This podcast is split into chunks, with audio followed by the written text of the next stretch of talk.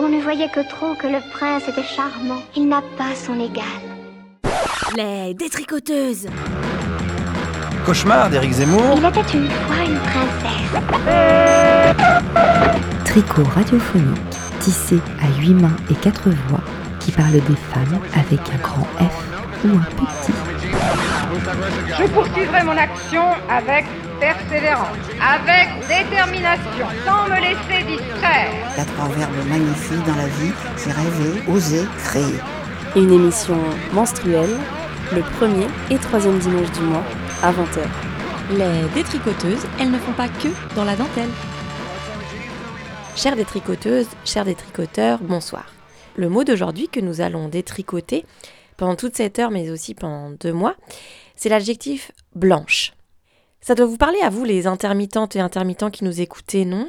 Alors non, je parle pas des nuits blanches, hein, ça moi aussi je connais. Non, non, là je parle pas de nuit, je parle d'année. L'année blanche dans laquelle vous vous trouvez parce que tout ce qui concerne la culture est en mort clinique. On a déposé dessus un long voile blanc. Ici c'est pareil, ça fait plus d'un an que les studios de radio nous sont inaccessibles. Bizarre d'utiliser cet adjectif de blanche pour parler de quelque chose qui ne compte pas. Parce que moi j'avais plutôt l'impression que le mot blanc, euh, on l'utilisait pour des trucs positifs, des trucs qui comptent bien plus que les autres, des trucs qui scintillent, qui illuminent, des trucs qui dominent, vous voyez Vous savez ce truc qui dit qu'en musique, une blanche vaut deux noirs. À partir de là, je pense que euh, tout est dit. Valentine, d'ailleurs, tu nous as préparé un, billet d'humour, d'humeur, sur la peau blanche. Le blanc comme euh, symbole du bien, de la pureté, de la virginité. C'est surtout des siècles de soumission imposée aux femmes, oui le devoir d'être vierge avant le mariage, avec pour preuve ce foutu hymen. Nous inviterons d'ailleurs le mois prochain le collectif Hymen Redéfinition à venir nous en parler. Cette croyance qui persiste encore qu'un truc qu'on n'a pas forcément se déchirerait peut-être et voudrait dire qu'on n'est plus vierge. Mais vierge de quoi d'ailleurs? Et bien sûr, euh, le blanc de la robe de mariée. En fait, euh, le blanc, c'est l'angoisse. C'est aussi la blouse du médecin. Le progrès, oui, mais c'est aussi la domination d'une profession. Je vous renvoie aux deux podcasts précédents de notre émission consacrée au mot blues. Ah si, ce qui met tout le monde d'accord dans l'angoisse du blanc, c'est le cheveu blanc. Pour les femmes, hein. non, parce que pour euh, les hommes, c'est classe. Mais Blanche, c'est aussi un prénom. Alors j'ai cherché rapidement. Un prénom, trois femmes. Bon, la plus connue, évidemment, Un jour. Madame Neige. L'archétype de la femme au foyer qui attend son prince charmant à la maison et qui fait le ménage en attendant. Dire que des générations et des générations de petites filles se sont identifiées à ça. Merci Walt. Ensuite, bah, j'ai découvert Marie Wittmann, dite Blanche Wittmann, la diva hystérique, étudiée par Charcot. Whitman fut hospitalisée à plusieurs reprises à la salpêtrière. À partir de 1889, elle fut recrutée comme assistante au sein du laboratoire de photographie clinique que Charcot avait créé, et l'année suivante au sein du tout nouveau service de radiologie. Petite précision et pas des moindres quand même, ce fut la première femme manipulatrice en radiologie. Elle y travailla jusqu'à la fin de sa vie en 1909. Ces dernières années furent horribles. La radiologie de l'époque était toute débutante. Les doses administrées étaient bien supérieures à maintenant et les protections inexistantes pour les radiologues et manipulateurs. Marie fut ainsi massivement irradiée et perdit tour à tour ses doigts, ses mains, ses bras et finalement ses quatre membres. Elle fut emportée par une hémorragie interne à 56 ans. Mais en fait, ce qu'il faut savoir, c'est qu'il n'y a pas que la fin de sa vie qui est horrible. Toute sa vie fut un cauchemar. Elle est née en 1858. Sa mère est morte quand elle avait 14 ans. Son père était alcoolique. Cinq de ses frères et sœurs sont morts en bas âge. Elle prend un premier boulot à l'âge de 13 ans. Elle se fait violer à plusieurs reprises par son patron. Et pour échapper à ça, elle va se faire hospitaliser dans un couvent.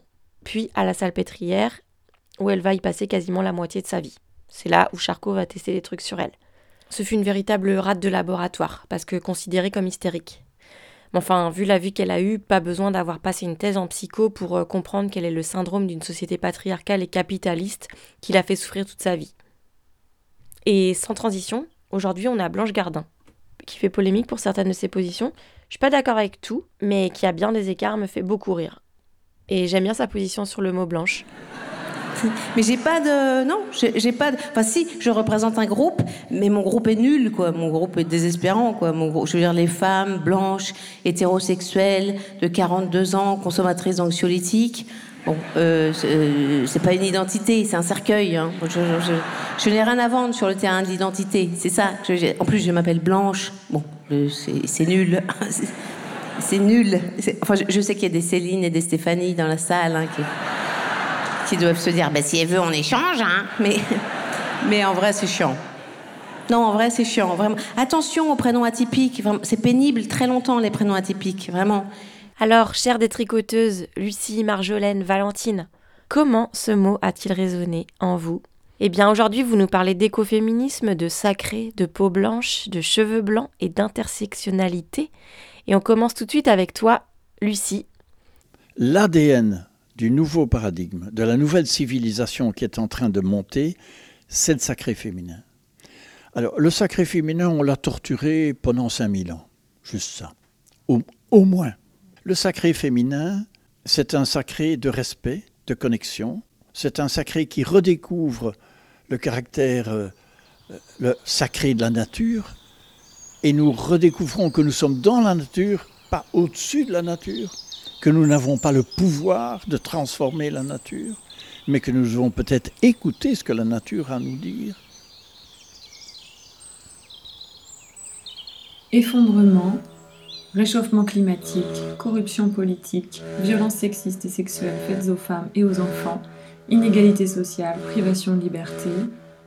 En avril 2021, je ne sais pas si le mot crise est assez puissant quand celle-ci est si globale, sanitaire, économique, climatique, politique et sociale. La bonne nouvelle, c'est que le nouveau monde commence maintenant et devinez quoi Il serait impulsé par le féminin sacré et puiserait dans l'écoféminisme. Je m'offre donc une carte blanche pour l'imaginer, le penser et le créer. J'ouvre mon micro aux personnes inspirantes qui m'entourent ou qui m'inspirent dans des médias que je ne saurais que vous recommander. Je, l'imagine beaucoup plus lent. On va devoir redescendre à un rythme biologique pour respecter notre biologie personnelle et puis le rythme de la Terre.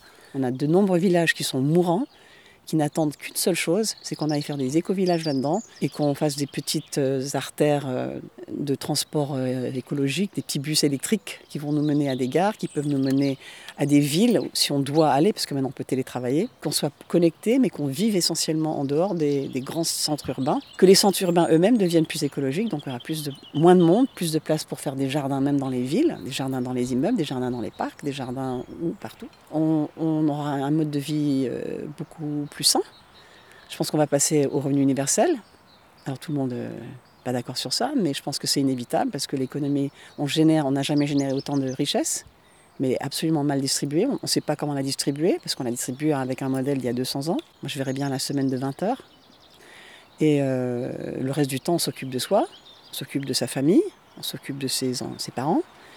On a beaucoup moins de frais de, de garde d'enfants, de, de psychiatrie, d'EHPAD, de, toutes ces choses-là qui, coûtent une fortune à la société en fait, parce qu'on s'occupe à la base, à la racine de ce qu'il faut. Et euh, on a un, mode de vie beaucoup plus enrichissant. On se parle, on médite, on, fait du yoga et on est heureux. Donc on, est productif aussi parce qu'on fait du karma yoga, on fait des choses. On ne peut pas être. la vie n'est pas une longue vacance. On travaille pour un autre but plutôt que de gagner de l'argent pour une petite élite. Ils ont une vision très spirituelle de la nature. Le sentiment euh, que, que, toutes les formes de vie, en fait, sont une, quoi, sont un reflet d'une vie unique. Et donc, euh, ça crée un lien de fraternité ou de sororité très fort avec euh, les plantes, les animaux, avec, avec le monde vivant. Qu'est-ce qu'on peut voir dans notre société qui manque tellement de l'énergie féminine et qui fait que cette société-là est en train de crouler? Et dans le monde qu'on porte, dans la vision grandiose qu'on porte, puisque tout est possible, le monde merveilleux, extraordinaire, magnifique qu'on est en train de construire, comment les femmes sont indispensables pour y arriver. La valeur du respect de l'autre. Rage. Inclusion. Force et solidarité. Sensibilité. La résilience. Puissance fertile. La messagère de la source et de la nature de l'écoute, bienveillance, la conscience que la vie est un cycle, l'empathie, soigner, l'horizontalité, le désir du bien commun. Il y a l'intuition aussi.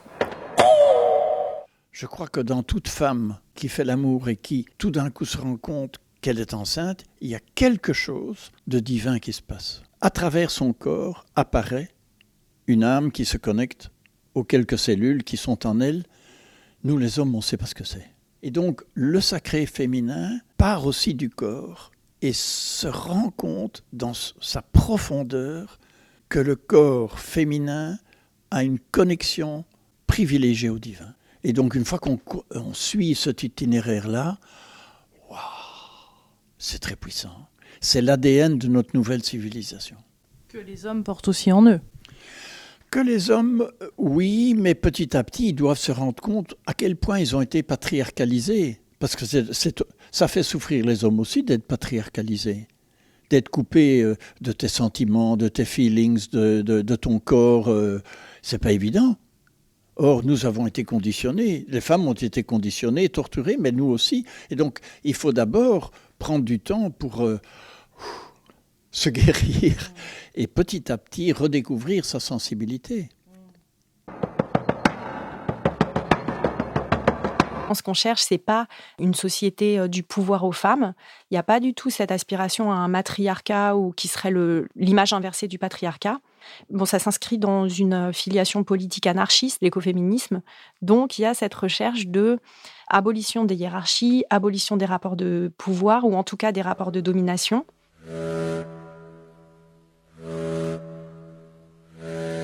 Je pense qu'avant tout, on a un rôle de guérisseuse à jouer. Le monde est tellement blessé par cette exagération du, toujours vouloir, de la volonté euh, pure, pour moi, pour moi, enfin cet égoïsme, ce matérialisme exacerbé, qu'on a besoin de guérir toutes les blessures qui ont eu lieu. On a abîmé et blessé tellement de choses, la nature, euh, les femmes, les enfants, euh, tout ce qui est fragile ou faible ou qui n'arrive pas à être totalement l'alpha mâle. Euh, évidemment, l'énergie masculine est nécessaire, on ne va pas l'éliminer du tout. Le, masculin sacré est tout aussi nécessaire, mais il ne peut être sacré que si la féminité a sa propre place. Et, en fait, les femmes, elles font la partie euh, physique d'engendrer, de, nourrir et d'accoucher de, la chose. On est en fait des sages-femmes du divin quelque part. Voilà. Je dirais, on est des sages-femmes, on est là pour accoucher de cette vraie énergie puissante, divine, féminine, Shakti, qui a été euh, rabaissée, je dirais, ou, mise en position subalterne et, par conséquent abusée, alors que c'est elle qui a nourri le monde. C'est grâce à cette énergie qu'on est tous là.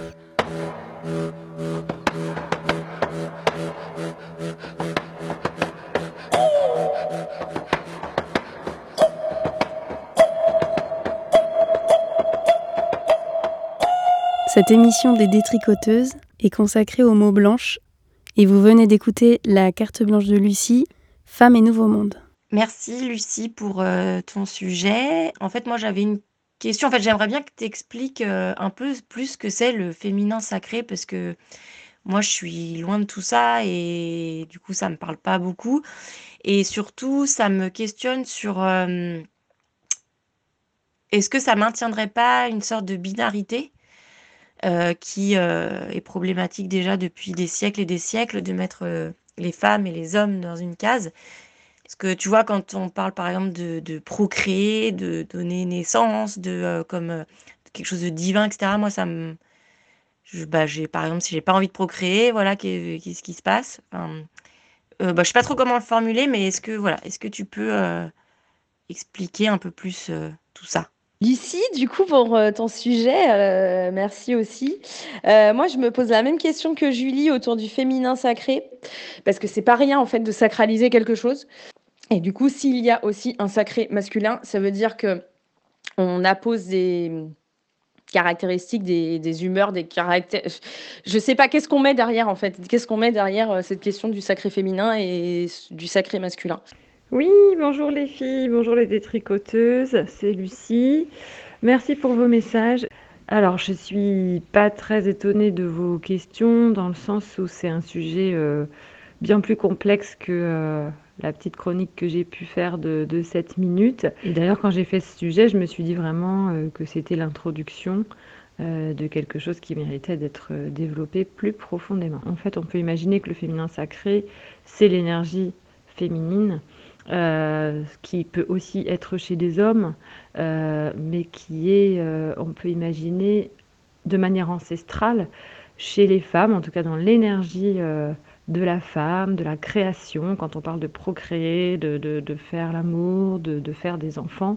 Euh, moi, j'entends pas enfanter, j'entends euh, la puissance créatrice de plein de choses, de l'art, de la pensée, de voir le monde différemment, euh, et oui aussi de soigner, de guérir.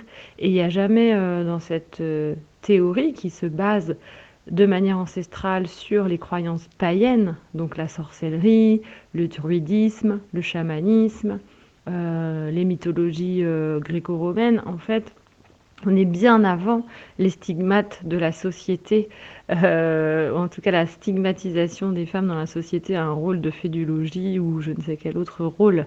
Donc ça, il faut vraiment l'avoir en tête. En fait, c'est vraiment la théorie de, l'écoféminisme.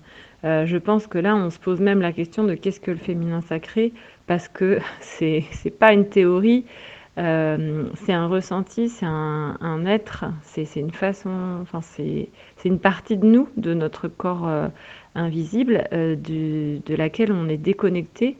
On peut se poser la question parce qu'on a tellement grandi, évolué dans un monde qui n'était pas fait pour lui et qui surtout l'a réprimé que on, en vient à se poser la question de qu'est-ce que c'est et pourquoi, et qu'il y a aussi un avènement euh, de tout ça, du féminin sacré, des ateliers de sorcières, euh, euh, des cercles de femmes. voilà, il y a beaucoup d'initiatives qui, se, se présentent et qui se créent autour de cette thématique parce que parfois on peut le ressentir, mais encore une fois, il n'y a pas d'injonction, il n'y a jamais il faut, il faut faire ceci, il faut être guérisseuse, il faut cela.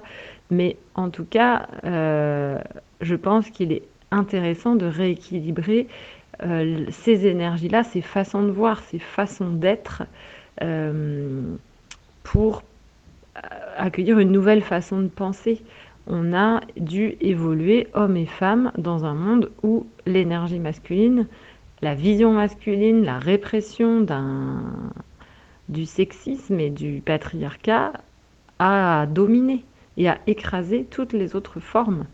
Euh, de vision et de façon d'être. Peut-être tu peux nous expliquer un peu les références que tu as utilisées? La personne que vous entendez en premier, cette voix d'homme, c'est euh, Marc Luix, qui a été prêtre, qui a été très connecté euh, à l'énergie divine, à la religion, à la foi, à la spiritualité, qui ensuite a quitté les ordres pour se marier. Il est théologue, mais il est aussi mathématicien et il a contribué à créer un nouveau monde en participant euh, au village euh, d'Auroville euh, de Sri Aurobindo. Bon, je ne vais pas développer ici, ça va être trop long. Sinon, je me suis inspirée de, l'écoféminisme, bien sûr, de Star Hawk et aussi de Jeanne Burgart Goutal, qui est une écoféministe chercheuse, philosophe et aussi professeure de yoga. Également, je me suis inspirée du mouvement des colibris, que vous connaissez certainement, inspiré euh, lui-même de, Pierre Rabhi, et euh, qui, ce mouvement est lié, en tout cas fait la promotion d'un podcast qui s'appelle La Voix des Oasis, un podcast, je ne sais pas s'il est édité par Kaizen, enfin il y a des liens avec Kaizen, et donc La Voix des Oasis, ce sont des podcasts qui vont justement euh, prendre des sons et faire des portraits de nouveaux lieux, euh, d'éco-lieux, d'éco-villages, d'éco-hameaux qui proposent euh, de nouvelles façons de vivre dans les actes, dans l'expérience, dans le faire. Et, je crois que c'est ça aussi la nouvelle connexion dont on n'a pas l'habitude, puisque le monde patriarcal a dominé avec ses façons cartésiennes, avec ses thèses, antithèses, synthèses, avec le mental qui prédomine, avec euh, des codes sociaux, des normes. Et en réalité, là, euh, l'urgence de cette crise à tous les niveaux nous oblige à expérimenter, à faire euh, et à être aussi, sans, sans forcément de résultats, d'efficacité, d'optimisation, mais juste pour vivre en fait. Et toi, Valentine, comment est-ce que toi tu accueilles toutes ces questions autour de la nature féminine? Euh, cette question euh, de la féminité, du divin, etc., euh, me renvoie à ma seule expérience chamanique, qui était de la prise ayahuasca il y a quelques années en Colombie. Ce que j'avais retenu de cette expérience, c'est qu'en fait, malgré le fait que je me sente euh, féministe, etc., et que je suis, euh, voilà, euh, je vis en société, j'en avais retenu quand même que, que j'étais nature avant d'être société, qu'il fallait quand même que j'accueille ma part animale et que je me reconnecte avec ma part animale, avec des visions complètement folles et qui m'avaient ramené très vite à la question de la procréation. Donc c'est rigolo. Euh, je m'étais retrouvée avec un ventre rond. Euh, euh, enfin bon. et ça m'avait beaucoup surprise à l'époque parce que j'étais pas du tout dans un. Pas du tout dans des questionnements au sujet de la maternité, etc. À la fois les questions que Lucie pose et, les, vos réactions, en fait, voilà, est-ce qu'il n'y a pas quand même un équilibre à trouver entre tout ça? Je suis la femme poisson, la femme belette, la femme bleue et rouge évanouie. Je suis la femme garante de l'ordre et du désordre, la femme torrent et furie. Je suis la femme conquécorque, d'écorce, d'étoffe, femme rhinocéros. Je suis la femme légère, la femme appelée mystère.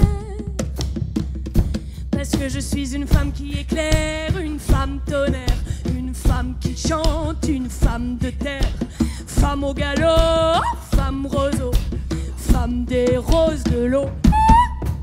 Femme au galop, femme taureau, femme des roses de l'eau. Je suis la femme bison, faite de terre, de toison, la femme des grands fonds. Je suis la femme coquelicot, de poire, d'abricot, de rondeur et d'arceau. Je suis la femme du désert, faite du vent de la mer, la femme fille et mère. Je suis la femme de vin qui sait et qui devient. Parce que je suis une femme qui éclaire, une femme tonnerre, une femme qui chante, une femme de terre, femme au galop, femme roseau, femme des roses de l'eau. Femme au galop, femme taureau, femme des roses de l'eau. Je suis la femme de détresse, de brume, de tendresse, la femme longues tresses. Je suis la femme qui se baigne dans les claires fontaines, la femme qui déchire sa peine. Je suis la femme grand chêne au feuillage vert Éden, la femme qui détache ses chaînes. Je suis la femme qui prie, qui rêve la nuit. Parce que je suis une femme qui éclaire, une femme tonnerre, une femme qui chante, une femme de terre, femme au galop, femme roseau, femme des roses de l'eau femme au galop, femme taureau, femme des roses de l'eau. Parce que je suis une femme qui éclaire, une femme tonnerre, une femme qui chante, une femme de terre. Femme au galop, femme roseau, femme des roses de l'eau. Femme au galop,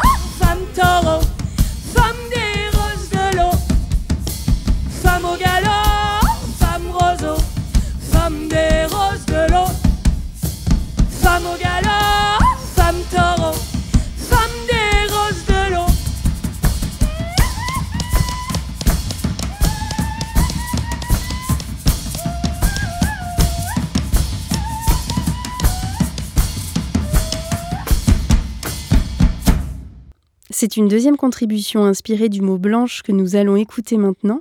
Elle est réalisée par Valentine. Je suis blanche.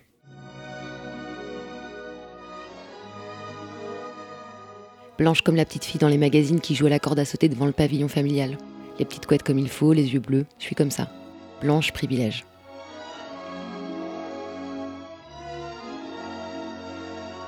Enfin, je suis pas juste blanche, je suis très blanche. Du genre blanche éblouissante au soleil. L'été, les rayons de soleil réfléchissent sur mes jambes. Je les renvoie au visage de ceux qui me jugent. C'est peut-être pour ça que ma blancheur les dérange. Blanche, c'est tellement pas original, c'est tellement passé de mode. Aujourd'hui, ce que les gens veulent, c'est de la couleur, de l'exotisme. Ils veulent voyager, les gens. Toi, t'es blanche, fade, blanche, chiante. Toi, t'es blanche, on s'ennuie. À 6 ou 7 ans, j'ai eu mes premières remarques dans la cour d'école. Puis ça s'est jamais vraiment arrêté depuis. Bien palote, dis donc, faut prendre le soleil. Hein. Bah alors, t'as pas beaucoup bronzé, toi, dis donc? Eh, faut sortir un peu, hein. Trop du cul, je sors. Juste, je bronze pas. C'est comme si tu disais à une femme noire de rester chez elle, abrutie. Ça la ferait pas devenir plus blanche. Tu piges C'est une question de mélanine, banane. C'est pas une question de prendre le soleil. Puis m'exposer pendant des heures sur une plage bondée, 30 minutes d'un côté, 30 minutes de l'autre, pour avoir la plus belle marque de maillot, c'est pas un concept qui me parle euh, énormément, tu vois. D'autant plus que ça donne des cancers aux gens comme moi. Tu me conseilles quoi? Faudrait que je m'ennuie tout l'été sur une plage, puis que je chope un cancer pour que tu trouves que j'ai l'air pimpante. Tu te rends bien compte de ce que tu me demandes là Si seulement t'étais le premier de la saison à me dire ça, ça irait. Mais vous êtes 150 chaque semaine à avoir un avis sur ma couleur de peau. Non pas que votre avis soit pas intéressant, non, non. Il raconte plein de choses, votre avis. La manière dont vous êtes conditionné à penser qu'être trop blanc, trop noir, trop gros, trop truc, c'est un problème. À penser que vous êtes autorisé à nous parler de nos corps tout l'été. À penser qu'un petit cancer me donnerait quand même un air plus joyeux. À 18 ans, on m'a offert ma première boîte de gélules auto-bronzantes. Pour bronzer plus facilement, tu comprends. Un homme avec cette couleur de peau, je suis pas sûre qu'à 18 ans. Bon, on s'est pressé de m'en faire cadeau, euh, sans que je le demande, sans que j'y pense même, hein, euh, histoire de pas perdre de temps. À 18 ans, on est une femme, hein, il faut avoir l'air en forme, c'est important. Et pour être pimpante, eh bien, il faut être euh, bronzée. On vit dans un monde incroyable. Il faut être blanche. C'est quand même beaucoup plus pratique quand tu cherches du taf, hein, quand tu cherches un appartement, quand tu te promènes dans la rue sans attestation. Blanche, oui, d'accord, mais, pas trop non plus. Alors, je me demande où se situerait la couleur, la couleur idéale. Y a-t-il des femmes qui bénéficient à la fois des privilèges des blanches et de l'exotisme des noirs? Ça devient un peu compliqué pour nous, là, euh, tu trouves pas? À 24 ans, il y a une, belle femme très satisfaite de sa couleur de peau qui m'a dit que ma couleur à moi, malgré son moque d'esthétique euh, flagrant, hein, avait tout de même un avantage. On, on, voit moins les vergetures sur une peau blanche. Voilà. Alors évidemment, blanc sur blanc, c'est radical, ça se voit moins. Je sais pas si c'est très intéressant comme avantage, mais bon, j'ai pris bonne note. Coincé dans mon jean malgré les 40 degrés ambiants. Hein. Je me suis dit que bon, c'était toujours ça à prendre. Mais bon, j'ai quand même décidé il y a quelques années maintenant que j'avais quand même le droit de me mettre en short l'été, hein, malgré ma, blancheur. Ça a pris un peu de temps, hein, je, ne vais pas mentir. Voilà, blanche comme neige, mais bien niaise euh, comme euh, Blanche-Neige, quoi.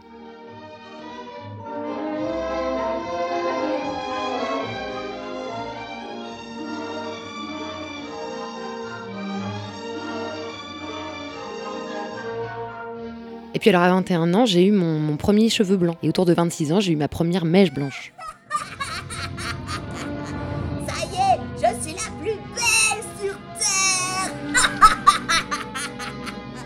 Une période incroyable, hein, euh, où les gens que j'avais pas vus depuis longtemps me disaient bonjour en regardant le haut de mon crâne. Un sujet infini à l'apéritif, la mèche blanche, infini. Tes potes, les potes de tes potes, les voisins de table, euh, ta grand-mère, tout le monde a un avis sur ta mèche blanche. Tout le monde. La blanchie, dis donc, hein, ça Tu sais qu'on dit qu'une mèche blanche, c'est créé par un traumatisme. Bah moi, je trouve quand même que ça vieillit. Hein. Ah non, mais moi, j'adore, j'adore, j'aimerais trop avoir la même, quoi. Parce que t'as quel âge? Parce que t'as quel âge? Non, mais moi, en vrai, j'ai la même, mais je je j'ose trop pas assumer. Franchement, t'es trop courageuse, quoi. Alors, il euh, y a des meufs qui traversent la frontière italienne à pied dans la neige, enceinte de 32 semaines, après un périple de plusieurs mois pour fuir la guerre d'un pays lointain. Et l'autre, elle me parle de courage parce que j'ai une mèche blanche. Faut arrêter là. Hein. C'est pas du courage, c'est de la flemme. On a tout de même suffisamment de contraintes esthétiques comme ça en tant que femme, l'épilation, le machin, le truc. J'ai pas du tout envie de payer des sommes astronomiques toutes les deux semaines, de passer un temps de dingue à faire des racines en abîmant mes jolis cheveux pour avoir l'air plus jeune. C'est ridicule. Quel intérêt? C'est parce que la société a décidé que le blanc chez les mecs c'était classe et chez les filles c'était honteux.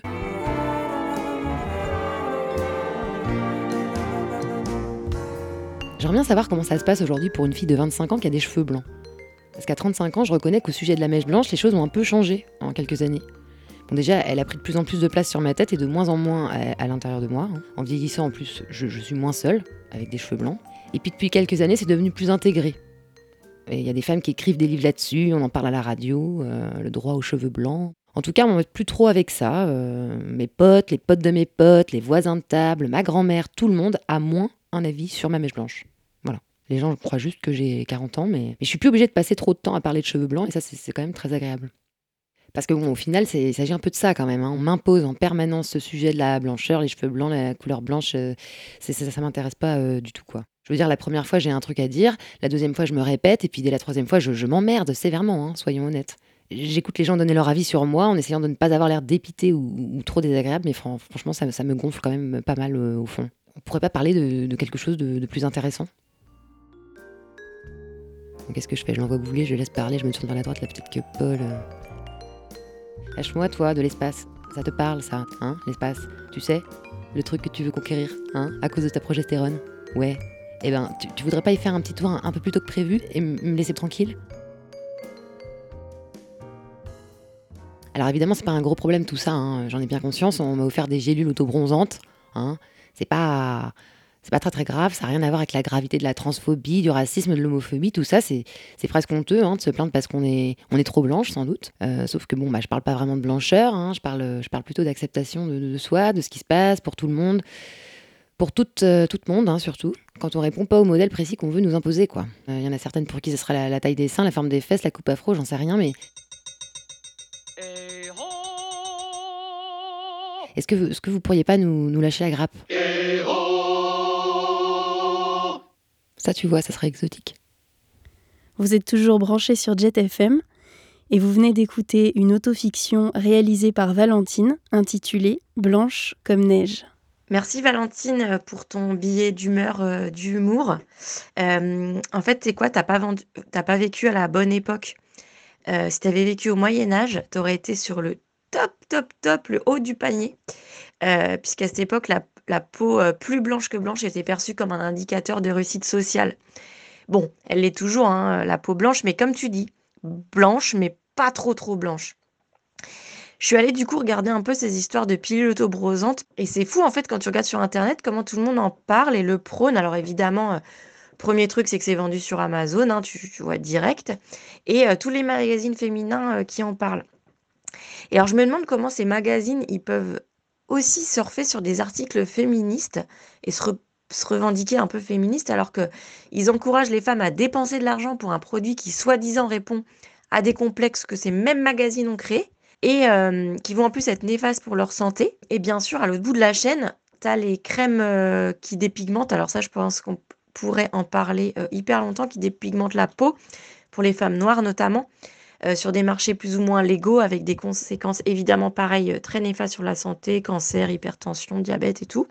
Et euh, en farfouillant vite fait, je suis tombée sur un article qui parlait de L'Oréal, qui a décidé il y a moins d'un an, avec l'affaire George, Floyd et compagnie, de ne plus appeler ces produits, enfin de ne plus employer le mot blanc ou blanchissante ou, ou tous ces mots sur leurs produits. Euh, alors c'est intéressant, dans, se trouve, dans cette émission où, c'est le mot hein, vraiment qui est à l'honneur. Euh, donc c'est quoi le truc? C'est que on enlève le mot, mais on garde quand même le produit. Donc euh, c'est quoi cette hypocrisie? Là, je me demande vraiment dans quelle société malade on vit. et que du coup, bah, quand tu regardes bien, tu te dis que les GAFA, les gros industriels, les labos pharmaceutiques, les, magazines féminins, bah, ils sont bien donné la main, ils sont bien ensemble tous pour, euh, nous permettre de ne pas nous accepter comme on est et, euh, et de gagner des milliers et des milliers d'euros, euh, millions d'euros grâce à ça. Alors déjà, je me dis que si on peut se passer d'eux, je pense que ben, en fait, ça nous ferait déjà le plus grand bien, un grand soulagement.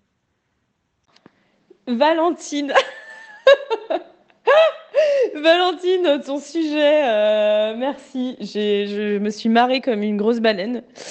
Euh, je ne ris pas de toi, mais vraiment, le traitement du sujet est top.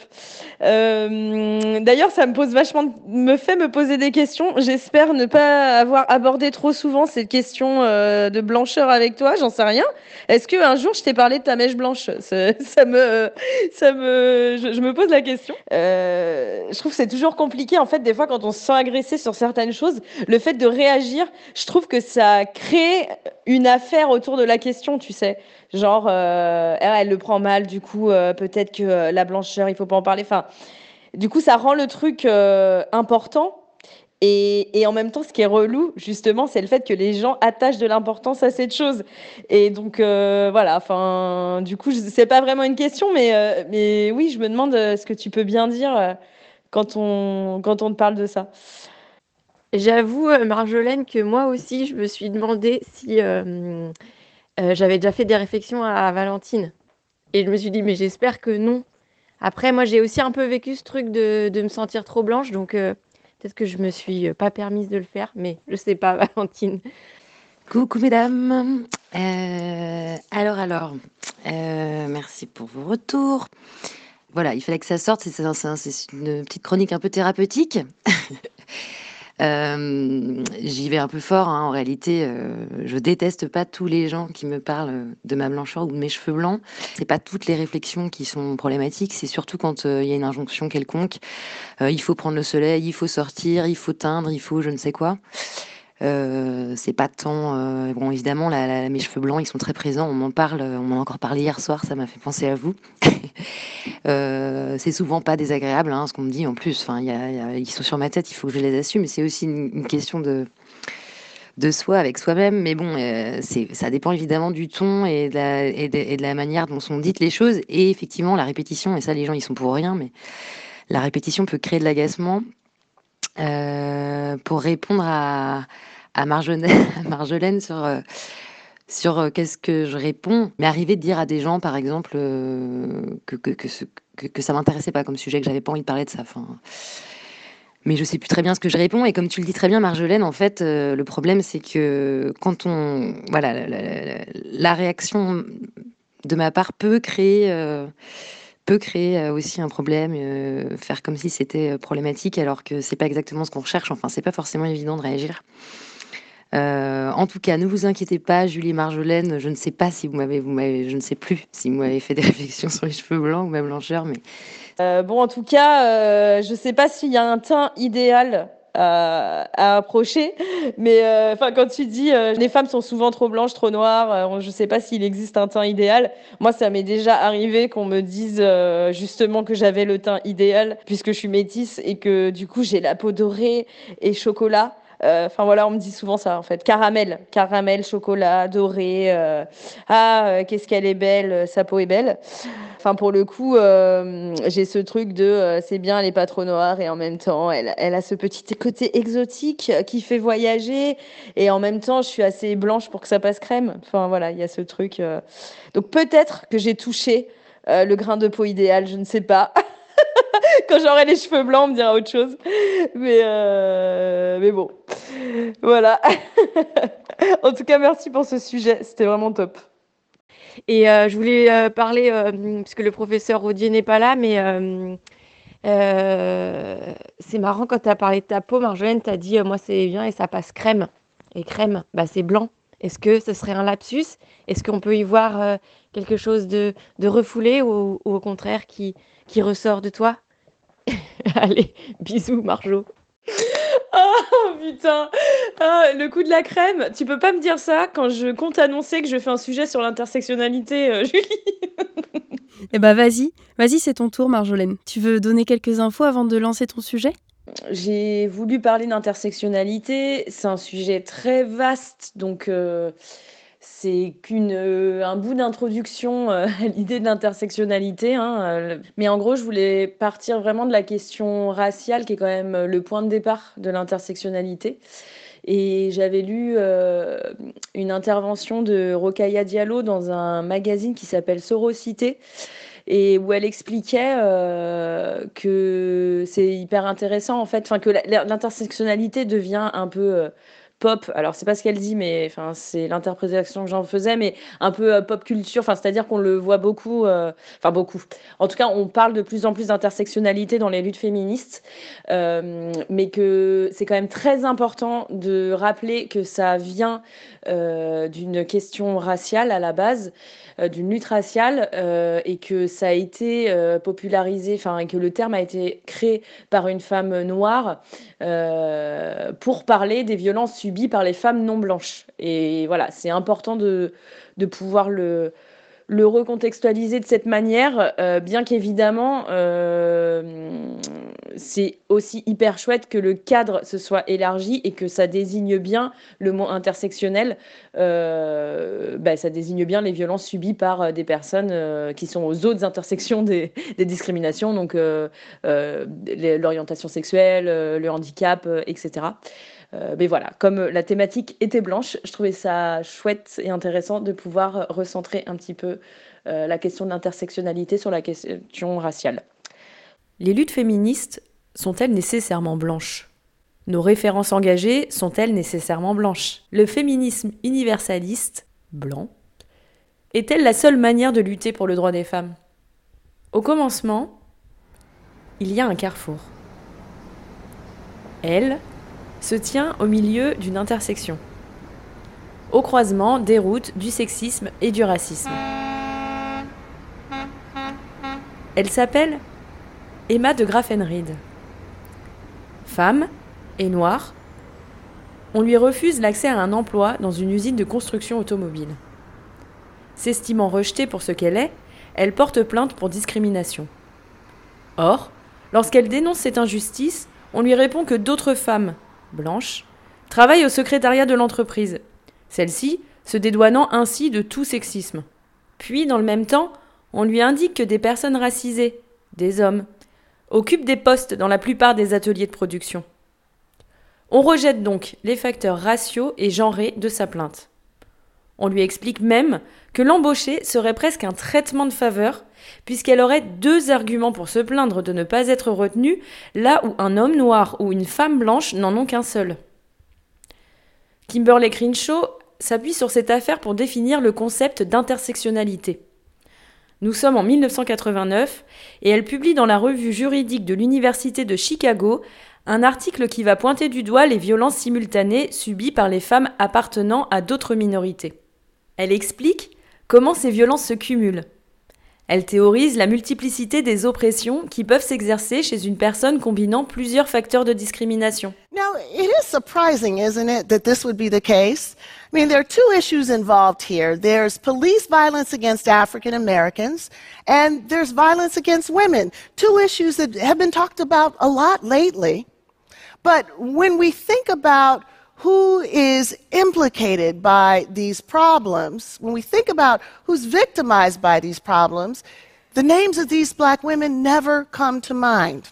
These women's names have slipped through our consciousness because there are no frames for us to see them, no frames for us to remember them, no frames for us to hold them. Dans cet extrait de 2016, à l'occasion du TED Women, une conférence sur le pouvoir d'agir féminin, Kimberly Crenshaw explique que la raison pour laquelle nous avons du mal à prendre en compte ces multidiscriminations vient de la notion de cadre. Il n'existe pas de cadre de représentation assez large pour voir les discriminations multiples. Pas de cadre assez souple pour qu'on se souvienne de ces discriminations. On comprend que le sexisme est une discrimination, que le racisme en est une aussi, mais pas que l'accumulation de ces deux paramètres puisse aggraver les violences. L'invention du terme intersectionnel popularise les théories black féministes initiées notamment par Angela Davis puis par le Combahee River Collective à la fin des années 70. Collectif lesbien noir qui tient son nom d'une action de libération menée par la militante anti-esclavagiste et ancienne esclave en fuite Harriet Tubman. Leur manifeste est un des fondements du black féminisme aux États-Unis. Dans les Caraïbes, en Afrique, en Europe, dans l'océan Indien, on s'inspire aussi des grandes figures féminines ayant marqué l'histoire des luttes anti-esclavage. Et on pose ainsi les premières pierres de l'afroféminisme. Les Marronnes, ces femmes esclaves rebelles et révolutionnaires, deviennent les premières héroïnes d'une pensée intersectionnelle. Dans une récente conférence menée par l'association Tissé Métis à la Maison de l'Afrique à Nantes, Wen Wenum, du collectif afroféministe nantais Black Lives Matter, rappelle les origines et l'intérêt d'une lutte afroféministe en France.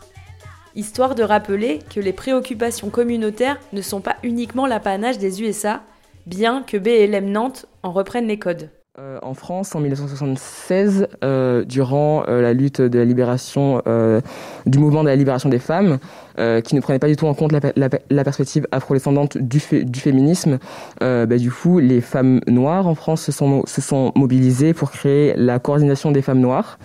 Euh, donc le euh, CDFN, euh, qui, a, qui a suivi la dynamique qui était initiée déjà par, par les marronnes, donc les femmes nègres qui malheureusement dans l'histoire sont réellement invisibilisées derrière leurs conjoints, derrière leurs frères, parce que forcément elles sont des femmes et donc on, on, les, on les relayait constamment au second rang alors qu'elles étaient très actives, elles étaient principalement actives, qu'elles étaient aussi, enfin, elles aussi au, au, même titre que leurs frères, que, que, leur, que, enfin, que leur mari, que leur conjoint, euh, des, des, des, des, fondatrices, des sociétés euh, résistantes euh, durant la traite négrière, durant l'esclavage, et qui participaient vraiment à recréer des sociétés indépendantes une fois que les, que les, que les personnes esclavisées parvenaient à s'échapper. On comprend donc que ce point de départ qui vient d'une préoccupation raciale amène à l'élargissement de ce fameux cadre observé par Kimberly Crenshaw. L'intersectionnalité permet une pluralité des discours et surtout le partage d'expériences singulières. Le genre, la race, le handicap, l'orientation sexuelle, la religion, le poids, la classe sociale, etc. sont donc à prendre en compte. L'intersectionnalité permet une pluralité des discours et surtout le partage d'expériences singulières mais collectives. Elle se veut décoloniale, inclusive et solidaire. De plus en plus de collectifs et féministes médiatisés sont qualifiés ou revendiquent ce courant pour désigner leur lutte. Malheureusement, elles sont trop rares dans le paysage médiatique et représentent souvent des exceptions. L'intersectionnalité, c'est s'emparer des questions qui concernent toutes les femmes dans leur diversité sans avoir un modèle universel de féminisme. L'universalisme, héritage des grandes figures féministes françaises comme Simone Veil ou Elisabeth Badinter, est notamment farouchement opposé au port du voile. Leurs militantes justifient leur positionnement en invoquant le principe de laïcité. Pourtant, beaucoup de femmes musulmanes et particulièrement celles qui portent le voile ne se reconnaissent pas dans la description que l'on fait de leur situation, surtout quand la plupart du temps, elles sont les grandes absentes des débats les concernant. Zara Ali, sociologue, traite des questions féministes et racistes liées à l'islam et revient sur ce qu'est le féminisme musulman à ses origines. En des termes modernes, on peut considérer qu'il y a bien eu un féminisme endogène aux sociétés musulmanes, tout d'abord en tant que mouvement intellectuel réformiste musulman dans la fin du, XIXe siècle, puis sous la forme de mouvements sociaux dans le contexte des luttes nationalistes et anticoloniales du début du XXe siècle.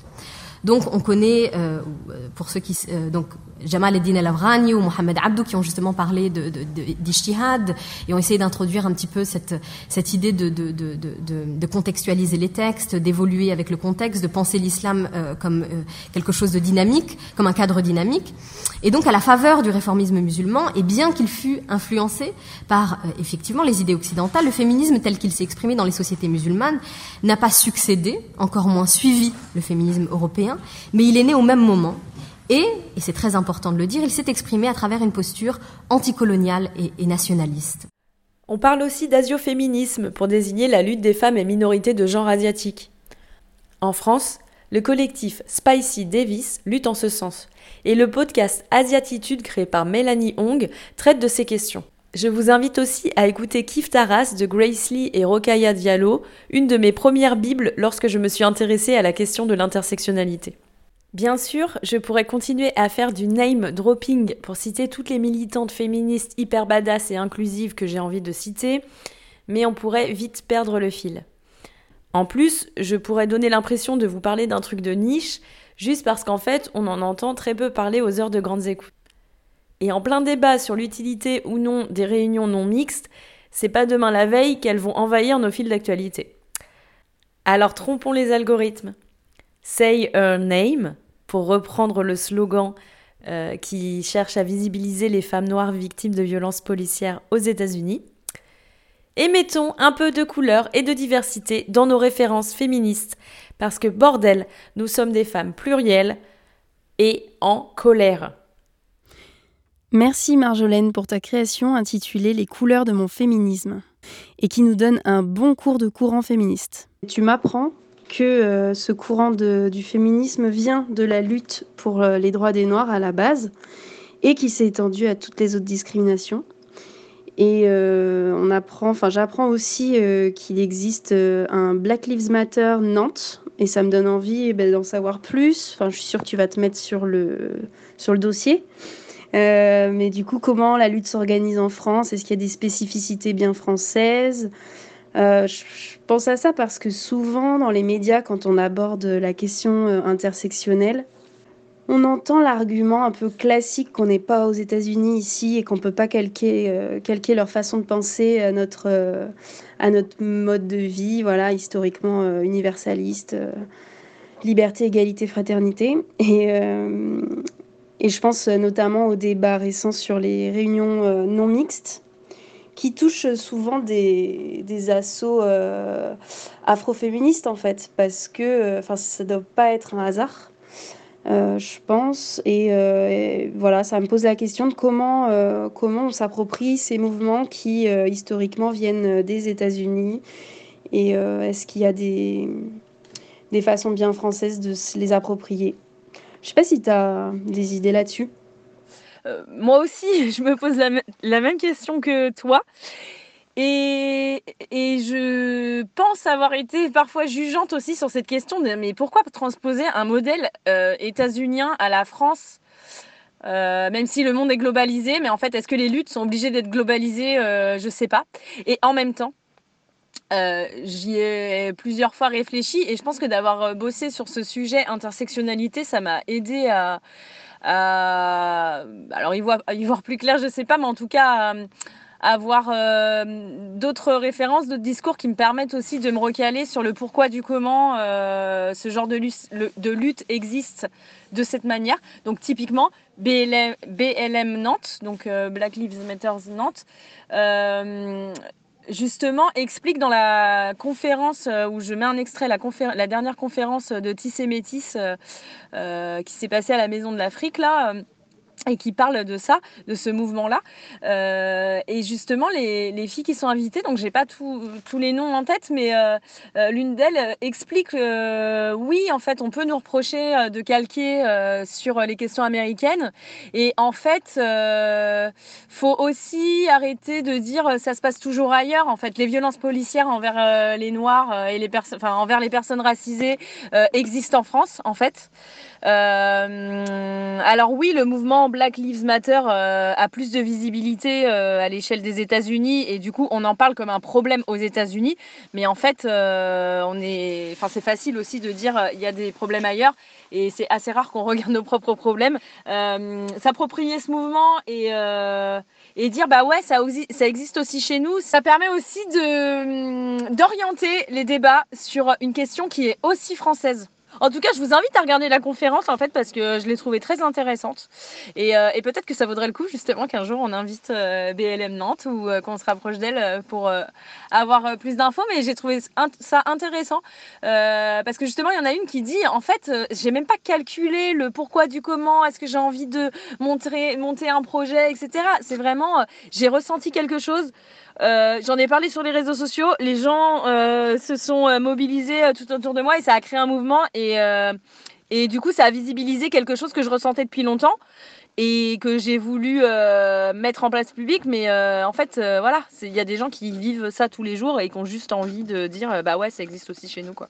Julie, je crois que tu voulais nous recommander des choses sur le sujet. Il y a le film de Daïsa Maïga qui va sortir qui s'appelle Regard Noir où elle, euh, va se questionner sur euh, euh, la place des personnes noires au cinéma et des rôles qui leur sont donnés, des stéréotypes qui sont reproduits. Et je, crois qu'elle va pas mal aux États-Unis justement pour voir un peu comment ça se passe là-bas. Donc ça rejoint un peu votre question du, modèle états-unien. J'ai pas vu le film, donc je le dis vraiment comme ça. Mais je pense que c'est intéressant au moins à voir. Et, et, aussi que la semaine dernière, il y a eu une semaine consacrée à Franz Fanon dans les chemins de la philosophie sur France Culture, qui est quand même une des figures euh, essentielles de l'anticolonialisme. Donc un, écrivain, euh, psychologue, je crois, euh, martiniquais. il a écrit notamment Peau noire, masque blanc. Bisous, bisous Merci à toutes pour votre participation à distance. On a vraiment hâte de revenir dans les studios, parler en vrai tout ensemble. Laure, on te fait un bisou, t'étais un peu dans l'émission quand même, sous la forme du professeur Rodier. On a pensé à toi. Et on revient au mois de mai avec le collectif Hymen Redéfinition, toujours autour du mot blanche dans le sens virginal du terme, avec une heure entière pour euh, bien creuser le sujet. Maloya, mané, forme-les là. Sa qualité, la paix, toi, la paix, à notre papa. Hey, hey, yeah.